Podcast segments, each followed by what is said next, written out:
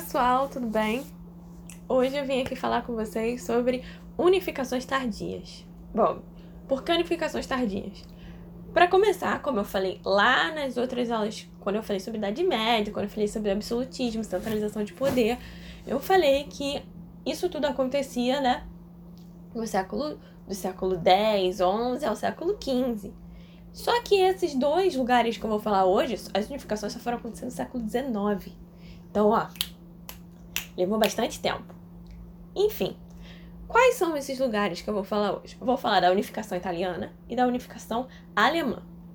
Para começar, vou falar da unificação italiana. Para quem não sabe, desde o final né, do século XV, XVI, o final do Renascimento, é, a maior parte da Itália, da Península Itálica, ela era ocupada não pelos italianos, mas sim por nações estrangeiras, como a Espanha, como o, o Sacro Império Romano Germânico, é, como a própria França. Enfim, até a igreja tinha terras na, na Península Itálica e os próprios italianos, na, na realidade, só tinham dois reinos, que era dois, dois lugares que eles ocupavam, né? Que era a República de Veneza e o Reino de Sardenha, que vai virar Reino de Piemonte e Sardenha. Enfim, Vamos lembrar que no final do século XVIII para o início do século XIX, a gente tem as invasões é, francesas ali pelo Napoleão. Ba basicamente, no início do século XIX, a gente tem essas invasões francesas vindas de Napoleão, e Napoleão ocupa boa parte da Península Itálica, como eu falei lá na aula de Era Napoleônica. Eu sei que a aula está enorme, que eu falei bastante, mas dê uma moral lá, prestem atenção lá. Enfim, ele invade a Península Itálica ele ocupa boa parte da Península Itálica. Só que ele leva com ele os ideais da Revolução Francesa, né? O Código Napoleônico, já que ali estava sendo ocupado, né? Estava sob controle da, da França. E ele dá fim aos direitos feudais que ainda existiam lá. Ele diminui, né? Dá fim aos privilégios da igreja. E essas ideias aí do, da Revolução Francesa são muito abraçadas pelos italianos. Elas animaram os italianos a lutar pela sua união e pela sua independência frente a essas nações estrangeiras. Até aí, tudo beleza, né? Só que vamos lembrar que o Napoleão perde, né, para a sétima coligação, sexta ou sétima coligação, foram muitas coligações, gente. É, e aí a gente tem o Congresso de Viena. E no Congresso de Viena, a gente tem aquela política de restauração. Ou seja, a galera que já ocupava a Península Itálica e foi expulsa por Napoleão, ela acaba voltando. E os italianos ficam, putz, lá vem aquela galera de novo explorar a gente aqui. Não é maneiro, não é legal, não é cool bacaninha. Mas, né, a gente não tem muito o que fazer. É, enfim, o que que acontece? É, a, o Congresso de Viena acaba redividindo a Península Itálica. Então, a Lombardia, Ven Veneza e Toscana ficam sob o controle austríaco. A Áustria não tinha terra nenhuma ali, tá, gente? Ela se aproveita da situação do Congresso de Viena e falou: vou ocupar! Uhul! Aí a gente tem também o Reino das Duas Sicílias, lá no sul, da Península Itálica, que fica sob o controle da Espanha dos Bourbon, ou seja, a Espanha volta a ocupar a Península Itálica os italianos ficam ó, bolados. Aí volta também a igreja a ter os estados pontífices. O que, que são os estados pontífices? Eram estados, né, que pertenciam à igreja que era sediada em Roma. A sede da igreja ficava em Roma, ou seja, todos esses estados respondiam a Roma, ao Papa. É, e acabou aqui, só ficou o reino de Piemonte e Sardenha com um governo italiano. Aí a galera fica bolada, mas dá aquela segurada. Aí a gente chega em 1848, para quem não sabe, 1848 estourou um bando de movimentos na Europa. E aí a galera italiana olha para a situação e fala: "Hum, tá estourando um conflito? Vou fazer mais um". E aí eles começam é, a campanha de se rebelar contra esses dominadores que estavam na terra deles, esses estrangeiros que estavam nas terras deles, com o objetivo de expulsá-los, dando início ao ressurgimento italiano. A unificação italiana também tem esse nome, ressurgimento. Só que era um movimento, né, gente? E movimentos normalmente não são homogêneos. Esse movimento não era homogêneo, a gente tinha duas frentes dentro desse movimento. A gente tinha um grupo dos revolucionários, que coincidentemente eram liderados por uma figura muito importante aqui no Brasil, como eu já falei na outra aula de é, período regencial. Eles eram liderados pelo Giuseppe Garibaldi, o mesmo Giuseppe Garibaldi que participou aqui da Farroupilha. E também eram liderados pelo Giuseppe Mazzini. O que, que eles queriam, né? Vou fazer resumido aqui o que, que eles queriam. Eles queriam que a. Primeiro fazer a unificação italiana, a independência italiana, e queriam que é, a Itália se tornasse uma república democrática que aumentasse né, o poder e os direitos da, da classe trabalhadora. Vamos lembrar que a gente já está passando por uma revolução industrial, então, classe trabalhadora, galera aqui, fica ali.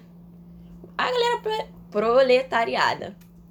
E do outro lado, né, a gente tinha os, é, os moderados. Eles eram liderados por Camilo Benso. Banso. Errou! Benso? Camilo Benso. Banso, desculpa, gente. Errei. Ele era o conde de Cav... Cavoar? Cavoar. E ele acabou é, sendo o primeiro-ministro ali do rei do Piemonte Sardenha. É, o que, que os moderados defendiam, né? Eles defendiam uma monarquia constitucional sobre o comando dos reis do Piemonte Sardenha, né? Estavam puxando a sardinha pro lado deles. É, eles eram apoiados pela burguesia.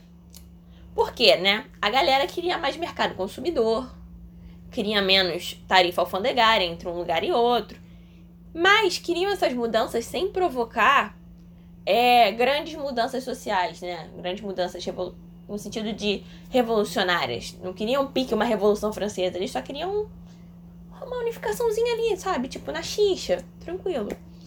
E aí, mas o que que acontece?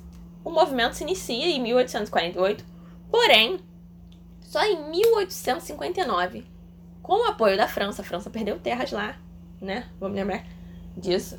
Aí a França vai, apoia o Cavour e inicia, né?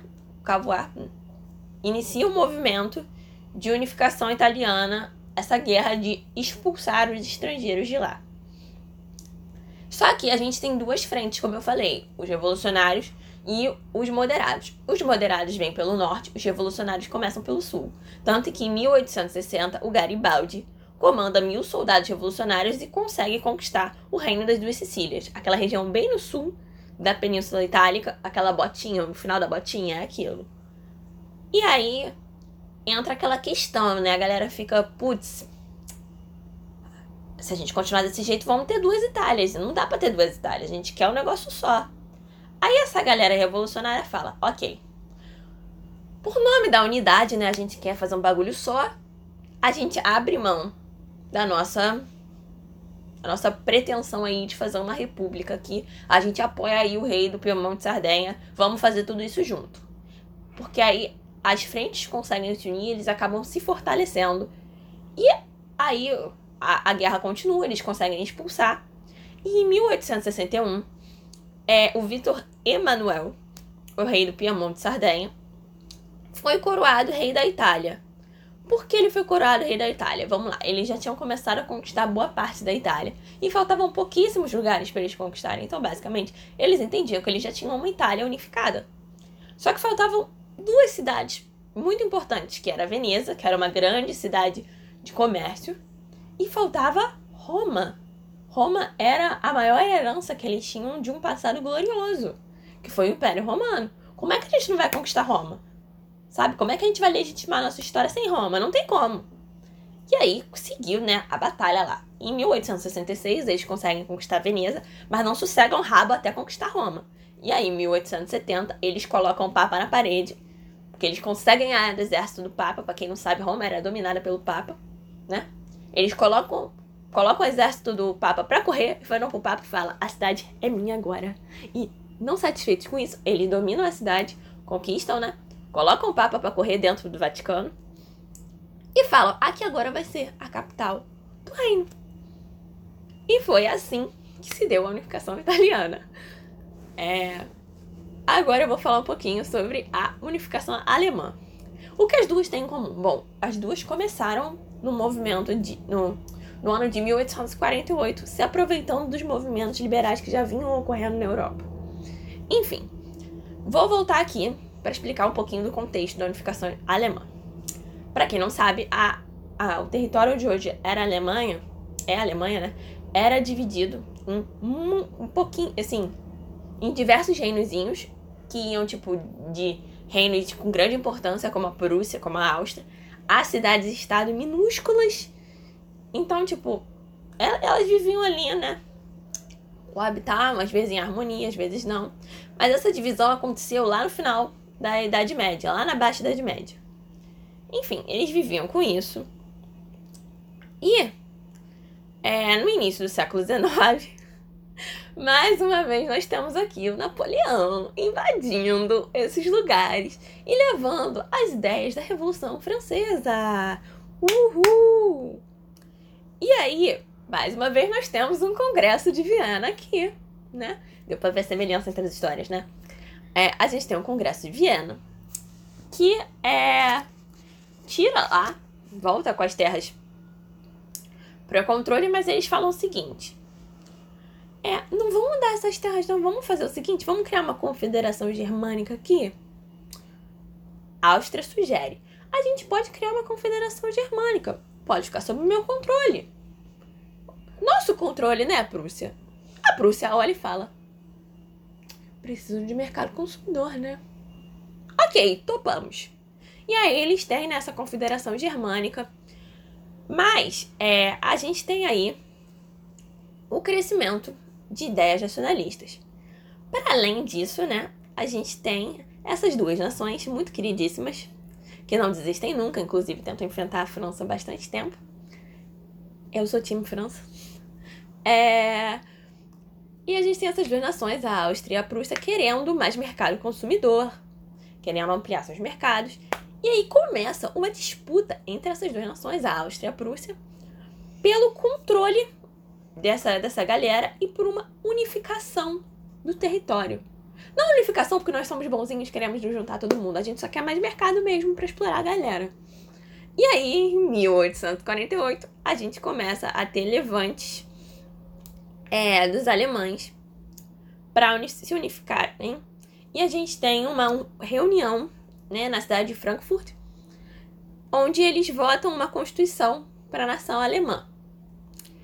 A Prússia, né, tá liderando isso aí porque ela é o estado mais forte militarmente, ela claramente é o estado mais industrializado e é o mais interessado nessa unificação, né, galera? E aí eles começam a se movimentar e criam a Zollverein, em 1834, antes mesmo dos levantes começarem. O que, que era a Zouverain? Sei lá como é que se pronuncia isso, né, gente? Eu falo francês, não falo alemão. Ela reunia vários estados alemães do norte. E tinham como essa intenção, né? Uma, como se fosse uma união aduaneira. O que isso significa? Que entre esses estados, quem quisesse comercializar não tinha, poderia não ter taxa alfandegária, a, o produto poderia ser menos taxado, tornando o produto mais barato, mais consumido. Tinha esse interesse. E quem desenvolveu essa coisinha? Foi um cara chamado Otto von Bismarck. O Otto von Bismarck, ele era primeiro-ministro do Guilherme I, que por sua vez era rei da Prússia. Ele foi responsável por essa união econômica aí, mas ele não era burro, gente ele sabia que, mexendo com o bolso das pessoas, as pessoas ficariam mais interessadas numa união aí política, uma união da galera fechar junto. E aí ele procurou, né, unir a sociedade prussiana com uma série de medidas que levariam, né, à proposta de uma união, unificação alemã. Ele garantiu, por exemplo, os direitos dos grandes proprietários de terra, mais conhecidos como Junkers, a minha mãe tentou me explicar, minha mãe fala alemão, tentou me explicar. mas acho que é Junkers, que eram os nobres de lá. É, ele fortaleceu o exército também. Outra coisa que beneficia esses nobres alemães, porque eles acabam ficando com, com, com os altos cargos do exército. Mas também ele ampliou o parque industrial prussiano. Como ele fez isso? Ele passou a investir em certas áreas. Então, tem investimento estatal em siderurgia, a gente tem investimento estatal em ferrovias, a gente tem investimento estatal em indústria bélica, já que né, ele está fortalecendo o exército. E aí, com o Bismarck, a Prússia colocou em prática o seu projeto expansionista unificador, se a gente pode falar assim. Como ele se deu? Se deu de duas frentes. Começamos com a diplomacia, né? Um acordinho aqui no Lero. Mas se você não aceita o meu Lero, o que vai acontecer? Eu vou invadir você. Ó, o pau quebrar. guerra. Ou você vai por bem, meu amor, ou você vai por mal. Funciona assim, a gente se une assim. E aí eles vencem guerras, por exemplo, contra a Dinamarca. Eles vencem guerras contra a Áustria, ou seja, colocaram a Áustria para correr. E eles ampliam seu território e aumentam a influência que eles têm sobre estados menores, né, gente? Porque se eles ganham da Áustria, que era a grande concorrente dele, grande parceiro ali em, em questões de, de importância, quem sou eu, uma cidade-estado minúscula, que vou concorrer, né? Vou, sei lá, enfrentar a Prússia? Não vou, meu amor, eu vou aceitar numa boa um acordo aqui diplomático. Eu dou aqui minha assinatura e é isso. Enfim. E aí, a gente tem um problemão. Porque se os estados do norte da da, daquela região estão fechados juntos, a gente tem o estado do, os estados do sul com um problema chamado.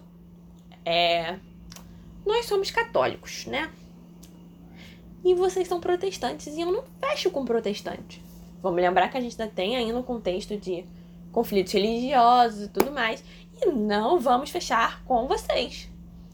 Aí o Bismarck, Bismarck falou: Não vai, não, meu amor. Então, peraí, que o titio vai dar um jeito de vocês fecharem com a gente. O Bismarck entendia que é, só era possível uma guerra, né, algo maior, algo que fosse estrangeiro, para fazer essas duas frentes se unirem com o sentimento nacionalista e deixarem a religião de lado. O que, ele faz? Ele manipula a França e faz a França entrar em guerra com a Prússia. Aí a galera, né, fica a balada se une, essas duas frentes se unem, deixam a religião de lado, pegam, se abraçam o sentimento nacionalista e vencem a França. E aí eles ficam, uau, a gente ganhou da França! Ficam super animados. E aí, aproveitando né, essa animação, eles é, percebem a força da união deles e acabam aceitando né, a galera do sul, principalmente, acaba aceitando a liderança do rei prussiano, o Guilherme I, e ele acaba virando agora o imperador da Alemanha, em 1871. Então, se você parar para pensar aí, os dois se unificaram mais ou menos na mesma época, a Itália, a, a Alemanha. E eu espero que vocês tenham entendido, visto como Napoleão foi super importante, né, para essas coisas acontecerem. E é isso, pessoal. A aula de hoje ficou curtinha, com a graça de Deus. E é isso. Um beijo, gente. Vejo vocês na próxima aula.